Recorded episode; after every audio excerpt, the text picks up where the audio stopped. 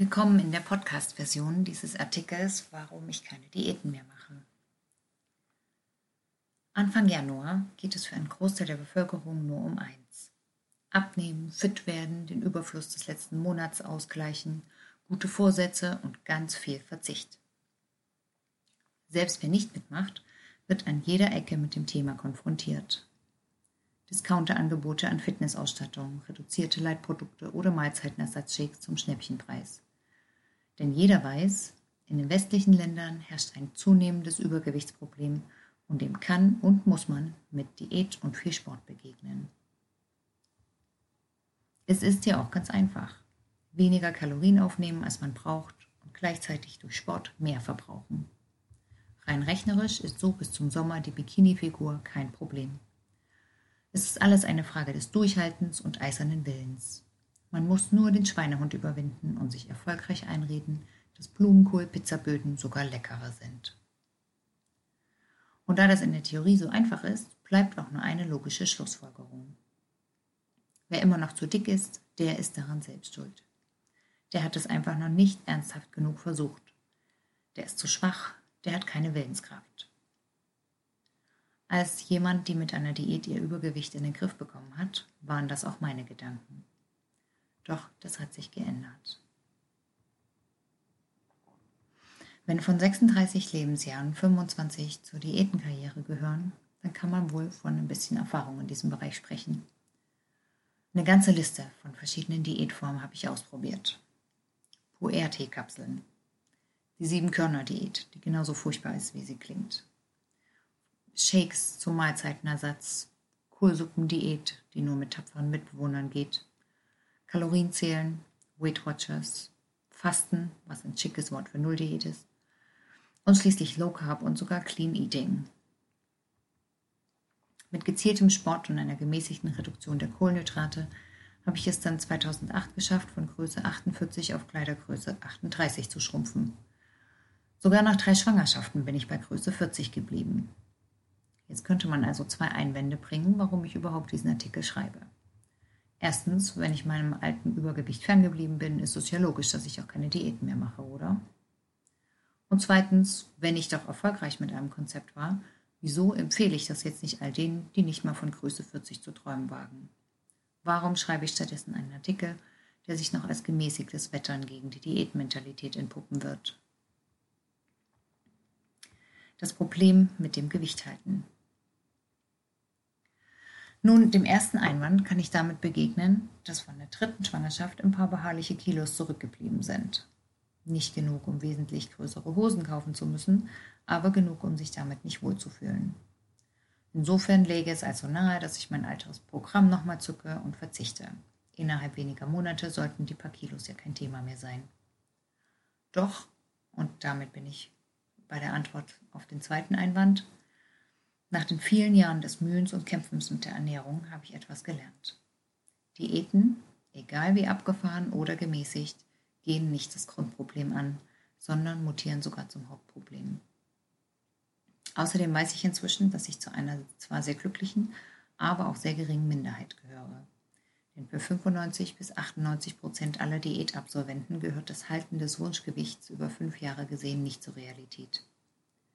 Vielmehr belegen zahlreiche Studien, dass es nur eine Frage der Zeit ist, bis sich das abgenommene Gewicht meist mit Verstärkung wieder einfindet. Manche gehen inzwischen sogar so weit zu sagen, dass Diäten der beste Weg sind, zuzunehmen. Lasst uns mal schauen, warum das so ist. Der Kampf gegen die Biologie. Offenbar bin ich nicht die Einzige, die bei Ernährungsbeschränkungen, Verboten und Auflagen irgendwann ins Rutschen kommt. Denn unser Gehirn nimmt den Schutz vor dem Verhungern durchaus ernst und hat interessante Wege, das umzusetzen. Dabei ist er wenig an der äußeren Erscheinung und ausschließlich am Überleben interessiert. Ganz nebenbei scheint auch der für Willenskraft zuständige Bereich im Gehirn besonders abhängig vom Blutzuckerspiegel zu sein. Ausgesprochen blöd, dass man während einer Diät ausgerechnet mit niedrigem Blutzuckerspiegel, nämlich bei Hunger, die meiste Willenskraft benötigt. Der Kampf gegen die Kilos hat demnach einen unerwartet starken Gegner, den eigenen Körper. Augenöffnend fand ich eine Studie aus den 1940er Jahren, bei der die Auswirkungen von langen Hungerphasen auf Soldaten untersucht werden sollten. Starke junge Männer der Marke kann essen, was er will, sollten für mehrere Monate täglich nur etwa 1600 Kalorien zu sich nehmen. Diäterfahrene runzeln an dieser Stelle die Stirn und fragen, so viel? Die Auswirkungen dieses Experiments auf die körperlich und geistig topfitten Studenten waren haarsträubend. Das Essen wurde innerhalb von wenigen Monaten der neue Fokus in ihrem Leben. Sie hatten Heißhungeranfälle und Essattacken, ein verschobenes Selbstbild, Depressionen, eine Unfähigkeit, sich zurückzuhalten und langfristig auch Übergewicht.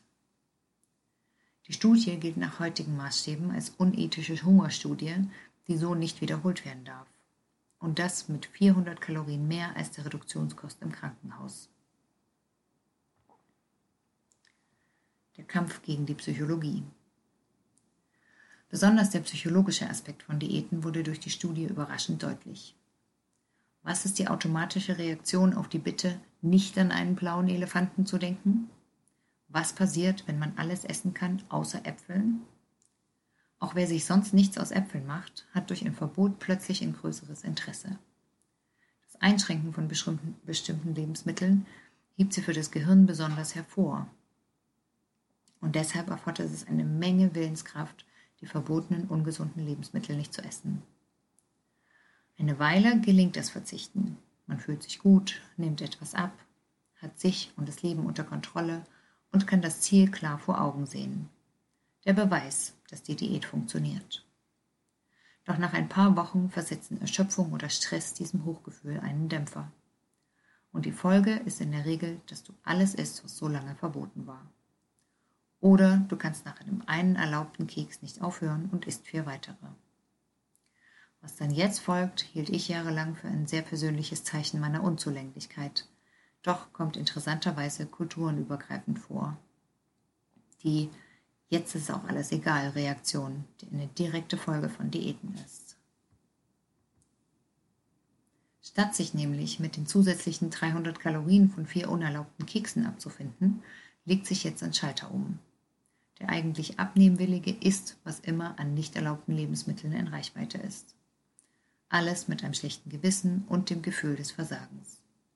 Und natürlich mit dem festen Vorsatz, ab morgen, nächste Woche, nach Silvester, mit engeren Regeln das, das Versagen wieder auszubügeln.